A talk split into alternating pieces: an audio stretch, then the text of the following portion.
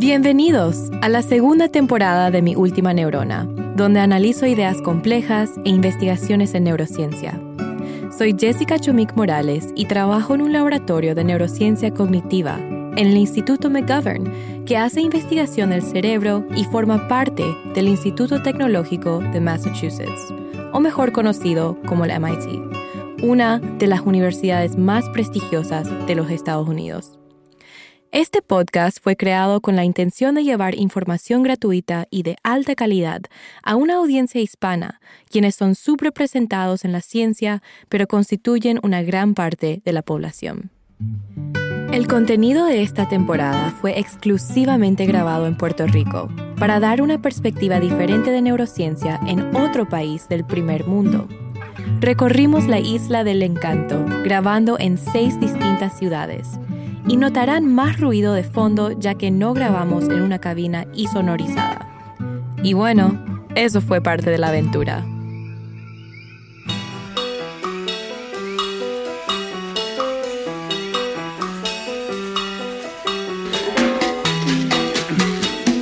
En el Instituto de Tecnología de Massachusetts. O sea, El cerebro es algo súper El fascinante. cerebro es algo increíble. que realmente es, eso. que realmente no sabemos. No sabemos. No sabemos.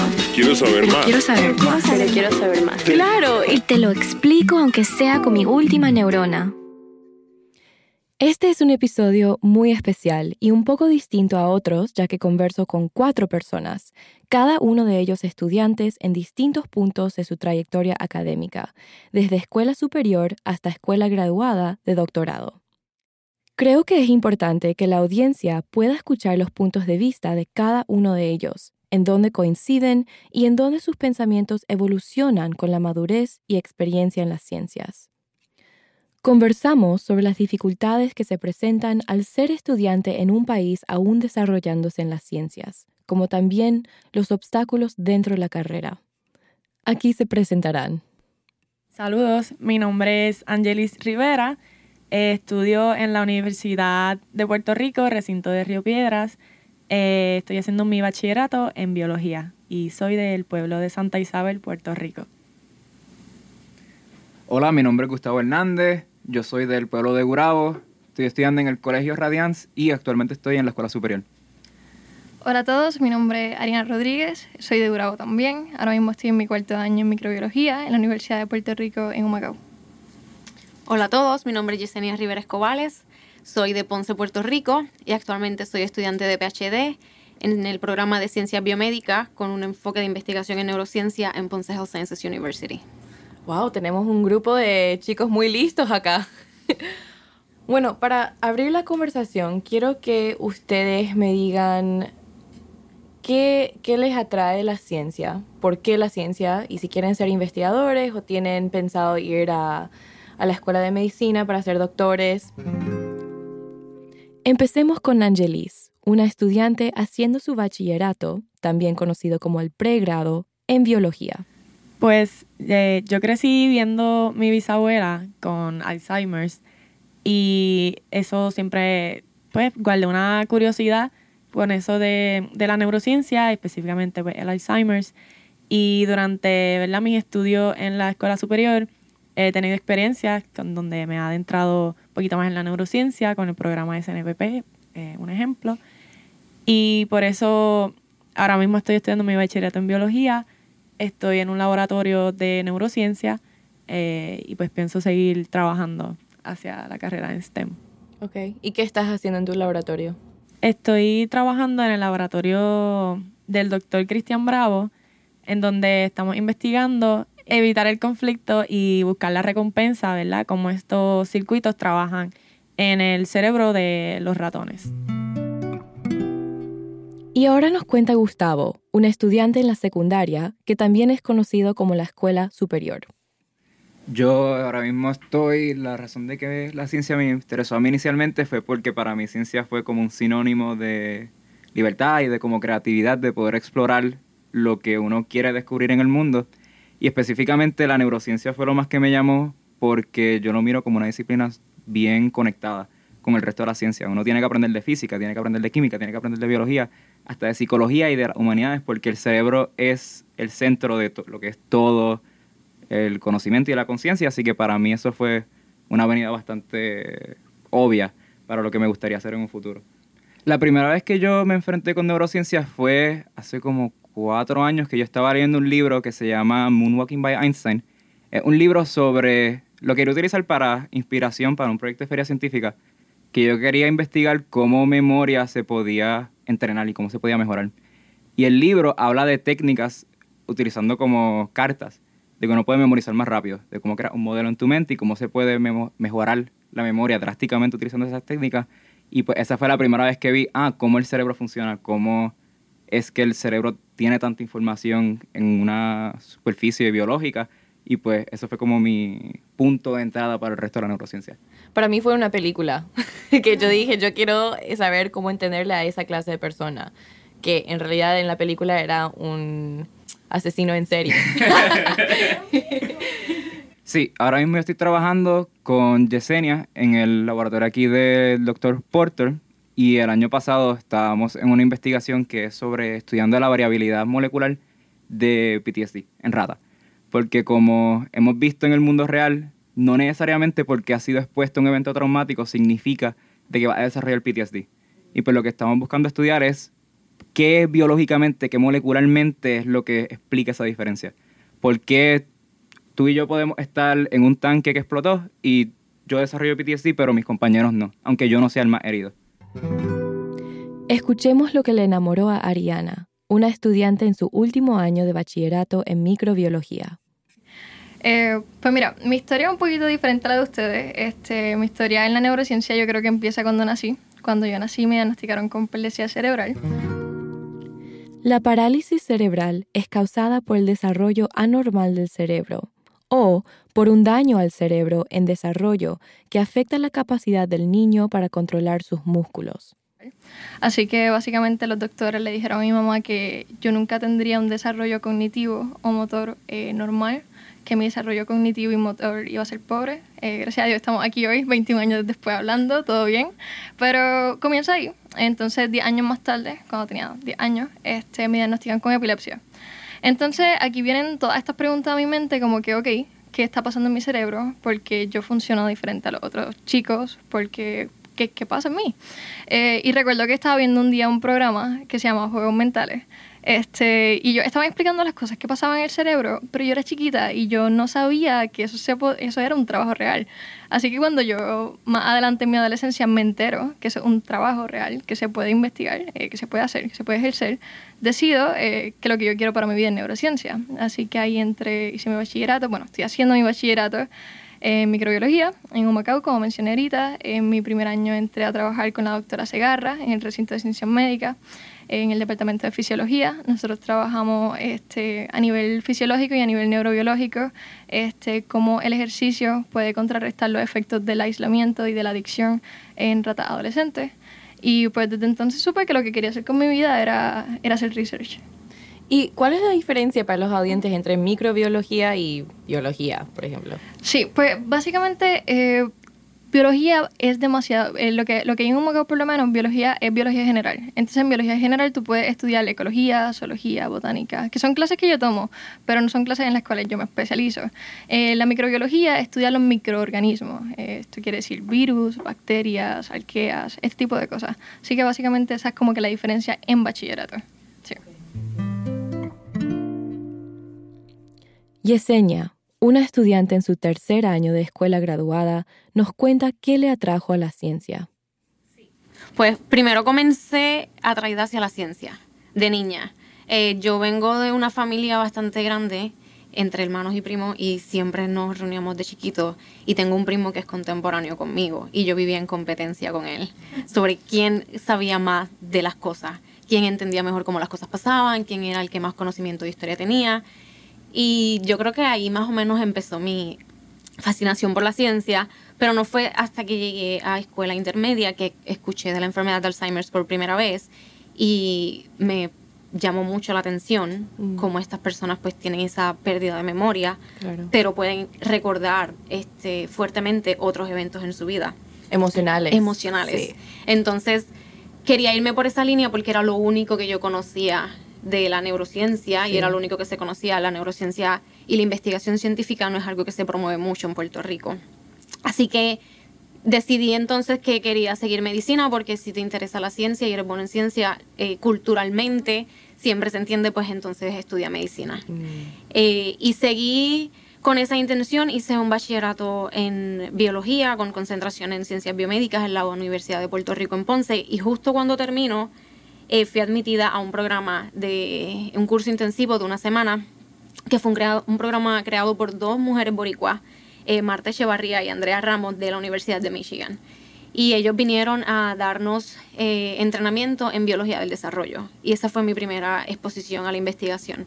Y me fascinó. fue durante tu pregrado? Eh, cuando terminé, en el 2015, sí. Ok. Entonces, ¿tú no hiciste investigación durante tu pregrado? Nunca había hecho investigación.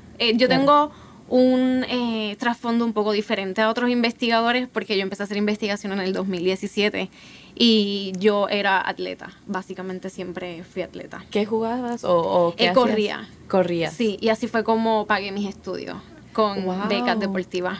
O sea que eras buena. Eh, era average, era promedio.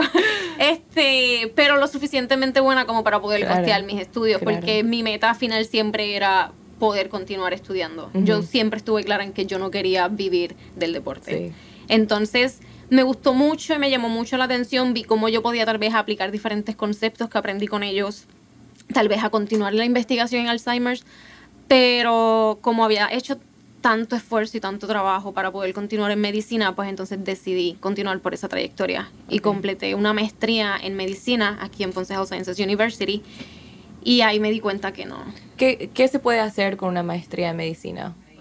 Pues originalmente pensaba que podía dar clases, pero la realidad es que cuando salí al mercado laboral, pues no había mucha competencia. Entonces, este sí sabía que no quería seguir medicina, pero no sabía qué quería hacer. ¿Qué no te gustaba de la medicina? Eh, no, no, me, no me apasionaba, no, no me veía atendiendo pacientes. Entonces, un día en clase, el doctor Ángel Isidro, él es patofisiólogo y nos daba la clase de fisiología estaba hablando sobre la importancia de aprender bien el concepto, no solamente por un examen.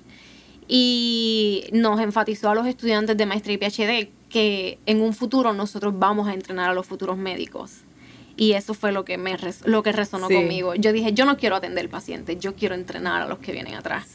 Entonces vi una oportunidad siguiendo un PhD para entrenar a este futuros estudiantes y así fue como llegó al doctor al laboratorio del doctor James Porter que se enfoca en estudiar la neurobiología de lo que es el síndrome de estrés postraumático usando ratas. Claro, que estás trabajando con Gustavo, o Gustavo está trabajando Gustavo contigo. está trabajando conmigo, sí. Sí. Quiero que me hablen un poco sobre cuáles son los obstáculos que ustedes tuvieron como estudiantes, las limitaciones de vivir en Puerto Rico, de ser hispanos o de tener pocos recursos. De mi experiencia, yo como tal, mi experiencia en lo que sería la ciencia es un poquito más limitada que todos ustedes, ya que soy menor y estoy todavía en mi carrera de la escuela ¿Cuántos años tienes? 17. Ah, wow. Y aún con eso, yo me he dado cuenta trabajando en un... Yo estoy en un pueblo, Calle, que no es necesariamente lo que sería metro o área un poquito más grande, que me he dado cuenta de que cuando existen estas oportunidades, que son bien poquitas, usualmente no tienen o tantas personas o tanto lo que sería apoyo o recursos para poder funcionar completamente, de que hay talento. Y yo he visto personas de que son brillantes, personas de que están dispuestos a ayudar, personas de que siempre están dando el máximo, pero me siento de que conectar esas personas con lo que serían instituciones que ya tienen los recursos para proveerles las rutas a lo que sería la academia o la ciencia, ha sido un poquito más difícil. Y para los pocos de que sí pueden encontrar esas oportunidades, usualmente es mucho una batalla cuesta arriba. Desafortunadamente, este es el caso para muchos estudiantes de países subdesarrollados. No significa que no haya oportunidades, solo que capaz sean más difíciles de encontrar y con pocos cupos. Aquí nos cuenta Gustavo cómo pudo involucrarse en la ciencia e investigación en Puerto Rico. Fue a través del programa de lo que se conoce como el Sagrado MIT Neuroscience Pre-College Program, de que fue un programa que está creado por científicos Boricuas. Doctor Héctor de Jesús Cortés, un neurocientífico, y la doctora Edmarie Guzmán Vélez, una psicóloga clínica, crearon este programa de verano para que los estudiantes de la secundaria tengan acceso a oportunidades en la neurociencia y mentoría de los mismos. Ambos han sido entrevistados en la primera temporada de este podcast y les recomiendo que escuchen sus episodios. Pero a través de ellos fue que yo conocí a Yesenia y ahí fue que pude entonces entrar a lo que sería el laboratorio, pero fue más porque tuve esa oportunidad y porque con, el programa, pude conectar el programa. Sí, sí. De que estoy seguro de que para muchas otras personas que no tuvieron ese acceso o no tuvieron esa oportunidad, se les haría bien difícil entrar a la investigación o la ciencia en general. Escuchemos a Yesenia sobre esto. Yo quería mencionar que al igual que Gustavo, yo pienso que una limitación, ya que después estoy un poco más avanzada, aunque yo no siento que esté avanzada en mi carrera, empecé en el 2017 apenas, es la falta de, de mentoría. Yo me encontré con que mis papás querían que yo completara una educación, pero ellos no tuvieron esas oportunidades y ellos no sabían cómo ayudarme a mí a conseguir esas oportunidades. Y tal vez yo no me encontré con personas a través de mi carrera eh, hay, tal vez hay personas que cuando están en su bachillerato encuentran a alguien que los impulsa, un profesor. Yo no tuve a nadie que me guiara. Eh, básicamente hasta que llegué al laboratorio del doctor James Porter, que llegué porque conocí a un estudiante que estaba haciendo PhD allí, eh, que el doctor entonces me dio la oportunidad y así fue como comienzo. Y luego, con una oportunidad de trabajo, conozco al doctor Héctor de Jesús. Yo no tengo la oportunidad de estar en el programa de verano porque ya estoy muy adulta, pero eh, entonces él también ha abierto otras puertas ya entonces a nivel profesional. Y, eso demuestra lo importante que es tener buenos mentores y conexiones en nuestra carrera. Es como realmente si uno empieza a hablar con las personas que están dentro ya, que ya han podido salir adelante, ahí se te abren muchas puertas, muchas oportunidades que ahí tú tienes que como tomar esas oportunidades y hacer lo que puedas con eso. Escuchemos lo que dice Angelis sobre este tema.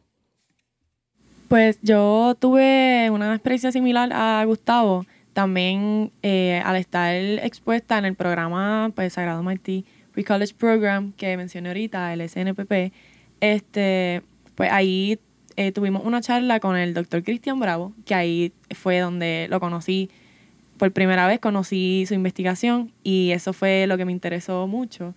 Y con eso que están diciendo pues de los mentores y, y aprovechar esas oportunidades, eso fue lo que yo traté de hacer, me contacté con él y ahí fue que conseguí la ¿Le mandaste un email o cómo fue?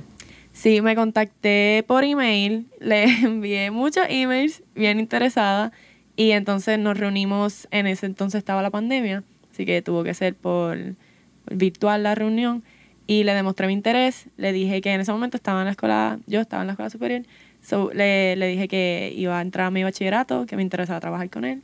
Y él pues fue súper amable y me brindó esa, esa El email tiene un poder extremadamente. y estábamos hablando ayer con, con los chicos en Aguadilla que mandan emails, que les pregunten a los profesores. Si no les contesta, capaz es porque están muy ocupados y mandan otro, un bump.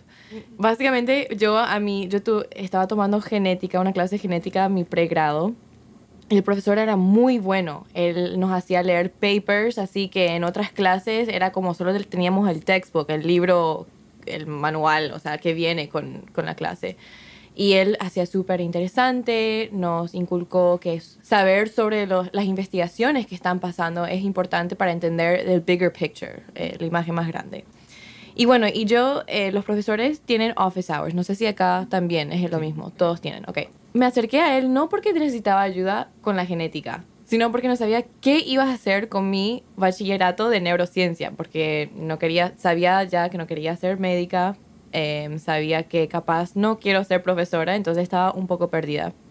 Y él me parece una persona muy amable que me ayudaría. Le mandé un email antes, le dije, con un, el subject line, el sujeto, sí. I want in. ok, que no sé cómo se dice eso en español. I want in. Quiero estar. Quiero estar, ok.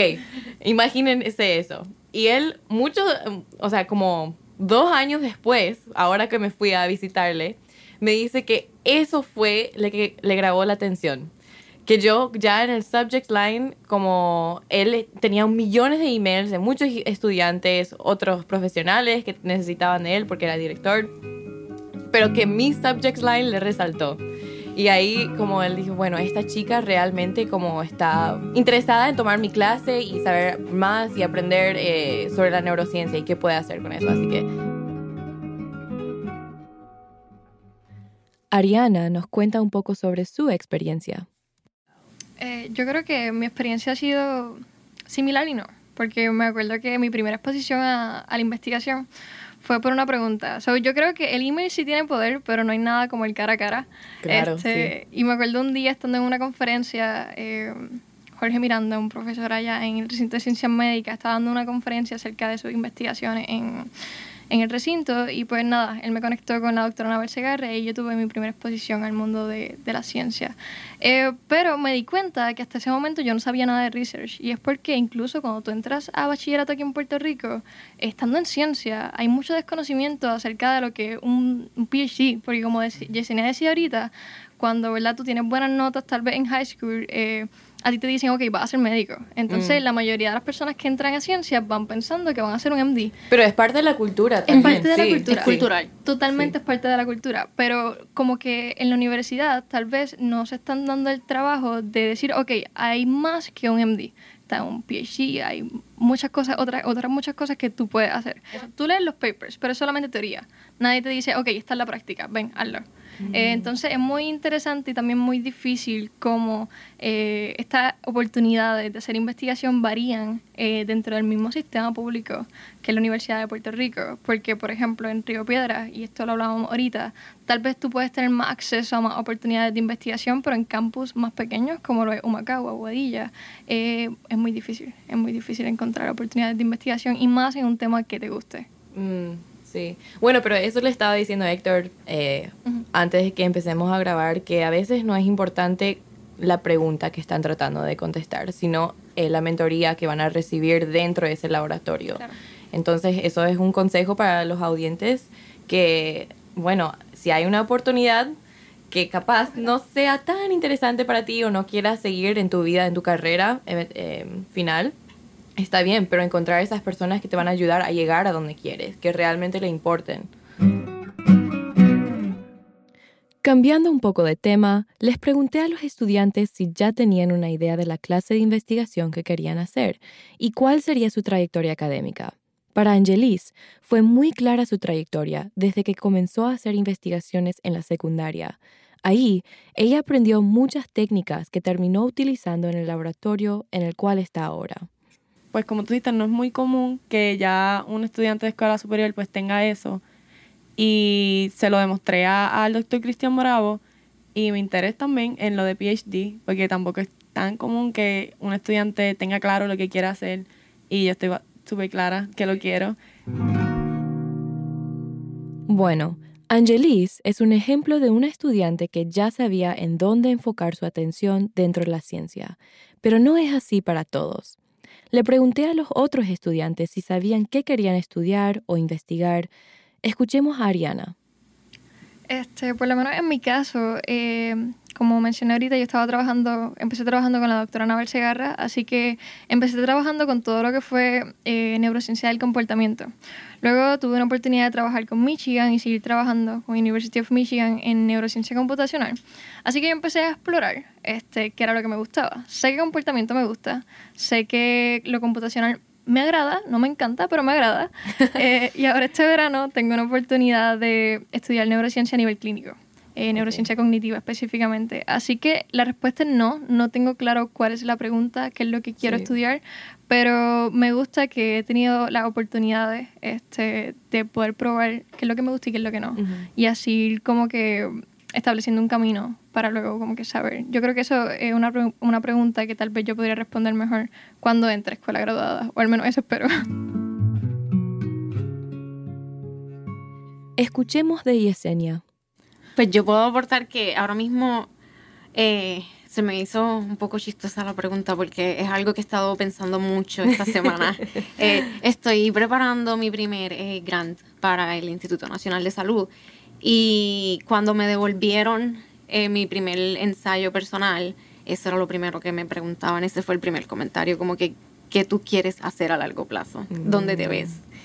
Y yo pues le escribí a la persona porque le dije, aún no sé, porque llevo, siento que llevo poco tiempo, no es una persona que tal vez lleva muchos años y ya ellos saben, están claros en su ¿En qué entrenamiento. año estás? Estoy terminando mi tercer año. Ok. Pero hay personas que tal vez como Gustavo, eh, Ari- Ariana y Angelis, tal vez cuando ya ellos vayan a hacer su PhD, ellos van a estar claros en qué quieren porque ya tienen mucha más experiencia. Pero yo siento que empecé tan poco que todo me gusta y Yo estoy en la misma. todo me llama la atención y todo lo quiero Sí, hacer. Este, sí. Entonces, pues a mí originalmente lo que me llama la atención y lo que quiero es investigación en Alzheimer's, pero aquí en Puerto Rico no tenemos esa este, oportunidad. Así que entonces entro al laboratorio del Dr. Porter a estudiar el síndrome de estrés postraumático en, en modelos animales y poco a poco me he ido enamorando. Eh, por eso eh, yo siempre recomiendo a las personas que se expongan.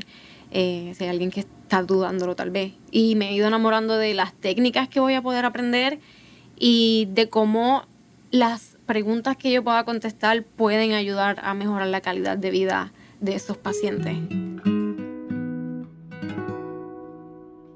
Eh, Gustavo, tienes ya, o sea, sé que estás en la secundaria, eres muy joven y yo a los 17 no sabía qué estaba haciendo. Bueno, estaba también en la secundaria, me gustaba la neurociencia, pero definitivamente no sabía qué parte de la ciencia me gustaba, em, qué quería estudiar.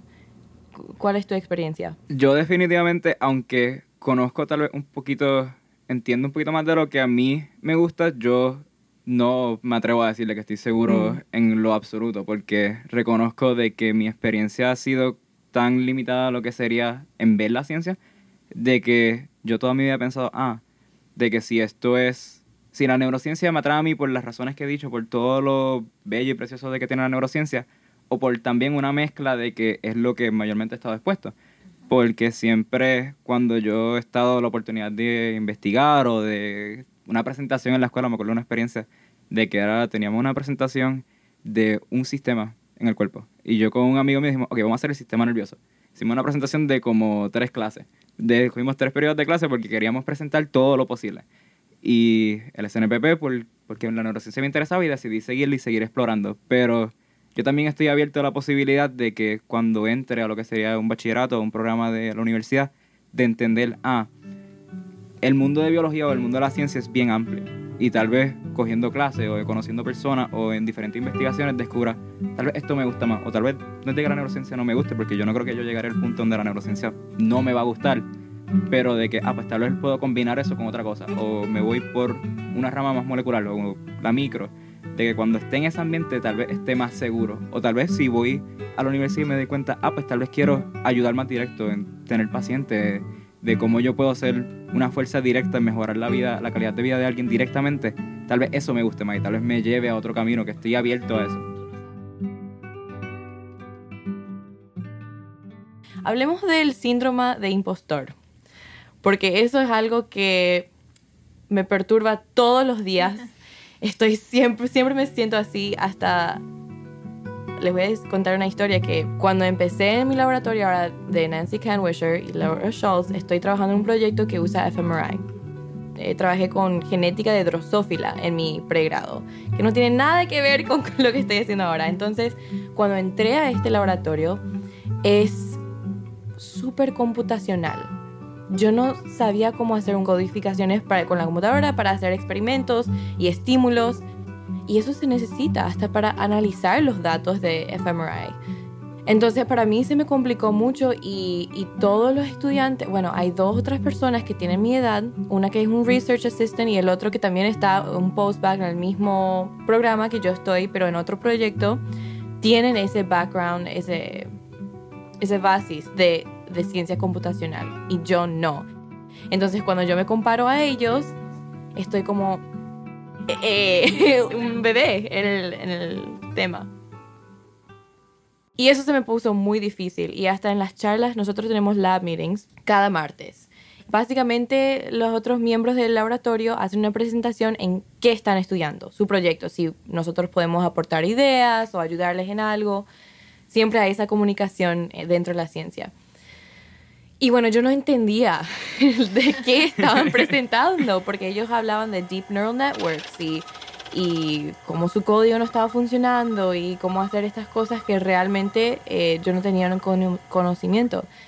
Y en, una de esas yo tengo eh, unos meetings con mi eh, investigadora principal, mi jefa, Nancy. Me senté y ella me miró y me dice, ¿qué te pasa? Y empecé a llorar. empecé a llorar así, lágrimas que yo no me merezco estar en MIT, que no es para mí, que nunca voy a ser tan buena como, como mis colegas y que realmente no me merezco, que debería haber sido otra persona que tuvo esa oportunidad. Porque yo me sentía como si fuera que le estaba desperdiciando y que estaba perdiendo el tiempo de todos y ella habló conmigo y me dijo que hasta ella se siente así a veces.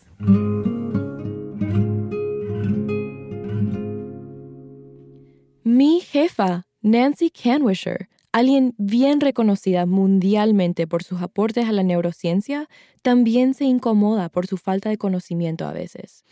Desafortunadamente, en la esfera de la academia es difícil admitir que uno no tiene ni idea de lo que se está discutiendo. Todos tenemos esa vocecita en nuestra cabeza diciendo, tú no sabes nada. Eres un impostor. Te descubrirán. No te mereces estar aquí. Yesenia a veces se siente así, y lo pueden notar que hasta cuando habla sobre su carrera de atleta de alto rendimiento, se autodescribe como promedio. Pero para ser seleccionada en el equipo de una universidad, tienes que ser sobresaliente.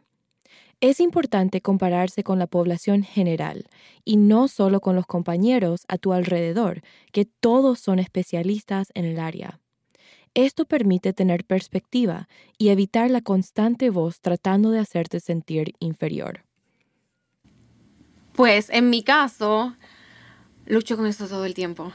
Eh, y una de las, en, muchas áreas, eh, porque tal vez siento que comencé bien, muy tarde en mi carrera, porque apenas llevo cinco años haciendo investigación, pero cuando miro, en cinco años he logrado cosas que tal vez otros estudiantes que llevan diez no han logrado. Así que tratar siempre como que trato de mantener las cosas en perspectiva mm. y ver dónde comencé y, dónde estoy. Eh, también eh, hay muchos estudiantes en Puerto Rico que suelen irse a los Estados Unidos a hacer este, su PhD y van a instituciones grandes, instituciones de renombre y eso cuando van a las, a las conferencias científicas, pues ellos están, eh, yo estoy en Boston University, yo estoy en Yale, yo estoy en Princeton, eh, y yo estoy en Ponce Health Sciences University, que es una universidad que no se conoce la realidad, no conocen, eh, y nos afecta mucho el no ser una institución reconocida, y tal vez siento que tengo que probarme más que mm. otros estudiantes que tal vez están en universidades más conocidas y más importantes pero ahí yo diría que lo que más me ayuda a luchar eh, con eso son mis mentores, que siempre me recuerdan como que yo puedo hacerlo. Definitivamente, a mí también, sí, porque cuando hablo de esto con Héctor, con Nancy, con Laura, que, que yo no me siento como que estoy haciendo lo suficiente, ellos me hacen acordar, hey, pero capaz los otros son buenos en computer science, pero tú eres buena en la comunicación de ciencia, tú sabes sobre la genética, que ellos no saben nada. Tú puedes hablar con las personas y, se pueden aprender estas cosas. Y, y también, como yo uh, suelo decir, siempre fake it until you make it. O sea, hazte el que sabe hasta que aprendas. O sea, ten cuidado de no inventar cosas, pero sí dar tu opinión. Escuchemos de Ariana. Sí, yo siento que, por lo menos en mi caso, yo yo, siento, yo creo que todo el mundo ha sentido eso alguna vez en la vida y por lo menos en mi caso yo lo siento desde dos perspectivas. Está la perspectiva donde me comparo con mis compañeros allá en Macao y digo, ok, ¿por qué yo? ¿Por qué yo sé que hay tan, gente tan talentosa, incluso más talentosa, más inteligente que yo, ellos sacan todas A, yo por ahí una vez, este, ¿por qué ellos sí y por qué ellos no? Entonces como que ahí no entiendo qué es lo que vieron en mí, que fue tan tal vez espectacular para que yo tenga todas estas oportunidades y no yo. Y no ellos, perdón. Entonces ahí me empezó a, empezó a cuestionarme si, si de verdad yo merezco estar en la posición donde estoy y las oportunidades que tengo, si de verdad las merezco y como que soy lo suficientemente buena como ellos creen. Entonces está la otra posición donde me comparo con las personas en Estados Unidos, tal vez mis compañeros de internado, y entonces empiezo a hablar con ellos y primero está este, esta parte del, del idioma donde tú no te puedes expresar tan bien porque no es tu idioma, tal vez tú no eres tan bueno, al menos yo no soy tan buena en inglés. Entonces, como se pueden dar cuenta con mi español. entonces como que tú no te puedes expresar tan bien como ellos se expresan y tú dices, wow, pues entonces no soy tan buena. Mm. Entonces de momento ellos te empiezan a hablar de todas las oportunidades tan increíbles que ellos tienen y tienen tu edad y tienen papers, tienen publicaciones y tú no tienes nada. Y tú te quedas como que, wow, pues entonces estoy haciendo algo mal. No soy tan buena como ellos, nunca lo voy a lograr. O, o todo lo que yo tengo, pues entonces no lo merezco. Entonces ahí está como que esa pelea diaria. Eh, pero así como ustedes dos, yo creo que también quien me ha ayudado mucho han sido mis mentores, que me han dicho, hey, ¿dónde tú estás? es porque te lo ganaste. ¿Tú has sentido algo así? Sí, definitivamente yo, eh, el imposter syndrome para mí es algo que yo he tenido que trabajar mucho, porque en mis clases yo siempre he tenido la tendencia de como compararme con otros que también están ahí, aún, aún, cuando a veces yo me siento objetivamente estoy haciendo bien, yo pienso, ok, tal vez esta persona lo hubiese hecho más fácil que yo. Tal vez si hubiesen tenido el mismo tiempo el mismo trabajo, hubiesen estado tanto más al frente que yo. Tal vez yo no aproveché mi tiempo como otros de mis compañeros hubiesen aprovechado. O tal vez yo no soy tan naturalmente habilidoso como otras personas. Y hasta cuando estar en el laboratorio, antes de estar, yo me dio miedo inicialmente de enviar los emails y de preguntar y porque decía, ¿por qué yo le voy a gastar el tiempo a una persona cuando yo no me siento que yo soy el candidato que ellos necesitan? Porque, porque yo les voy a preguntar a ellos algo si ellos no se ganan nada en regreso. Y pues eso fue algo que inicialmente me había dado miedo y después hablando con mentores o hablando con amistades, familiares, pues me decían, no, toma ese paso. Porque ¿para qué yo debo ser el juez de mis capacidades? Porque obviamente yo sé más de mí mismo que todos los demás. Y el cerebro de uno siempre tiende a irse a criticar lo más posible porque como conoces todas tus debilidades a la perfección, pues ahí llega un poquito de que es un poquito bias, hay un prejuicio hacia en contra de uno mismo.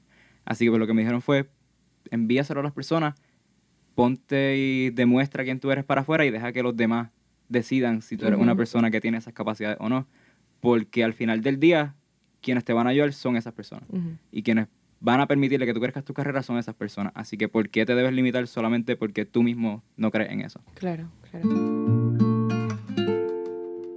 Ven, en cada etapa de nuestro desarrollo en la carrera tenemos dudas sobre nuestra habilidad de salir adelante, pero como también pueden ver, cada uno de nosotros somos exitosos. En el tiempo que tomó lanzar este episodio desde su grabación, Gustavo ha ingresado a la Universidad de Stanford para su pregrado. Angelis completó un taller en computación en MIT y también se convirtió en una becaria de NeuroID. Ariana sometió un artículo como coautora de una investigación que hizo durante el verano en la Universidad de Michigan. Yesenia ingresó al programa académico de neurociencia de la Sociedad de Neurociencia. ¿Y yo? Pues entregué mis aplicaciones a distintas escuelas graduadas y en unos meses espero ingresar a una de ellas. También los patrocinadores del podcast me han dado fondos para continuar el podcast. Así que aquí vamos, mi última neurona, tercera temporada, LATAM Tour. Le pedí a los chicos que den algún consejo para los oyentes jóvenes que quieren seguir una carrera en ciencia. Aquí responde Yesenia. Sí, yo diría que, la clave, al, considerando el contexto y dónde estamos, si uno quiere tener comenzar a tener éxito o encaminarse, empezar a tener oportunidades en ciencia en Puerto Rico, hay que ser presentado o presentar. Eh, tienes que buscar las oportunidades. Y aquí, por ejemplo, algo que me he dado cuenta, no todos los laboratorios tienen página web como en Estados Unidos, que tú tienes fácil acceso a su página web y tienes fácil acceso a sus publicaciones, a qué hacen. Tal vez ve a la institución, ve a la institución y pregunta, métete a las oficinas, pregunta con quién te puedes comunicar. Este, eh, por lo menos esta institución cuenta con muchas oportunidades de casa abierta y nosotros nos mantenemos recibiendo estudiantes de diferentes instituciones este, de pregrado en Puerto Rico eh, colaboramos mucho con estudiantes de la Universidad de Puerto Rico en Ponce. Así que aprovechan las oportunidades y el primer paso yo diría que siempre es el más difícil, conseguir esa primera oportunidad. Y una vez consigues esa primera oportunidad, agárrala fuerte, no la suerte y empieza a abrir puertas y hacer mucho en networking. No tener miedo de conocer personas, porque eso es lo que te va a ayudar a ti. Sí, y otra cosa, eh, yo comencé como voluntaria, eh, este, haciendo trabajo voluntario en un laboratorio, que a veces vemos el, el trabajo voluntario es más sacrificado porque yo tuve que tener otro trabajo para poder este, cubrir mis gastos, pero así comencé y luego pude conseguir mi salario como asistente de investigación y hasta aquí llegué. Que las personas, conozco otra este, científica, microbióloga, ella súper reconocida en Puerto Rico, la doctora Gretchen Díaz, ella comenzó con trabajo voluntario también. Que el trabajo voluntario no lo, no lo menosprecien y que se den la oportunidad. Y aquí Gustavo también tiene unos consejos. Yo diría también un poquito más general, además de tomar todas esas oportunidades de tomar una diversidad o estar abierto a diferentes oportunidades, porque a veces pensamos, ah, ya he dedicado tanto tiempo a esto, ya empecé este bachillerato, empecé este estudio graduado, empecé todas estas oportunidades, ¿por qué me debo cambiar si ya estoy aquí? Pero yo diría que uno nunca sabe exactamente qué es lo que quiere hasta que lo vea todo, o hasta que tenga un chispito de todo y pueda poder tener esa experiencia, así que diría tomar todo lo que sea posible, aunque no sea ni ciencia. Ser una esponja ser literalmente una esponja, aunque no sea ciencia, porque yo he podido tener, he participado en proyectos de feria científica, pero también en competencias de ensayo, de exámenes de humanidades o de diferentes partes, porque todas las disciplinas tienen algo de ofrecer. Y todo tiene algo de aprender, así que yo diría absorber todo, todo, todo lo más posible. Y por último, Ariana nos deja con inspiración. Yo creo que es importante este, que todo el mundo tenga en mente que nunca el sueño es lo suficientemente grande después que tú te esfuerces por él. Y yo sé que en Puerto Rico quizás no tenemos tantas oportunidades como hay en otros sitios, pero sí las hay. Eh, lo importante es buscarla y una vez la encuentres, esforzarte y dar lo máximo, dar el 100% de ti. Y es importante, eh, como hablábamos ahorita, Aquí utilizamos la palabra ser presentado. Ser presentado. Meterte en todos sitios, decir que sí a todo, aceptar lo que te inviten, aunque tal vez no sea tu tema favorito, no sea lo que te encante, pero una oportunidad, una oportunidad y una experiencia. Y eso te va a llevar a saber qué te gusta y qué no te gusta. Y creo que es importante que crean en ustedes mismos, eh, que busquen esa experiencia y que siempre den el 100%. Porque, pues como dije al principio, ningún sueño es lo suficientemente grande. Me encantó hablar con ustedes, realmente em, creo que las conversaciones que tuvimos van a ayudar a muchos estudiantes y va a poder dar una información que capaz no tendrían, eh, unos consejos de personas que ya están en la ciencia o en diferentes partes, trayectorias. Em, y bueno, muchas gracias. Me encantó conocerles. gracias. a ti. Gracias. Bueno, espero que les haya gustado el episodio. Si quieren saber más sobre estos chicos o cualquiera de los invitados del programa, pueden ir al sitio web del podcast, miultimaneurona.com.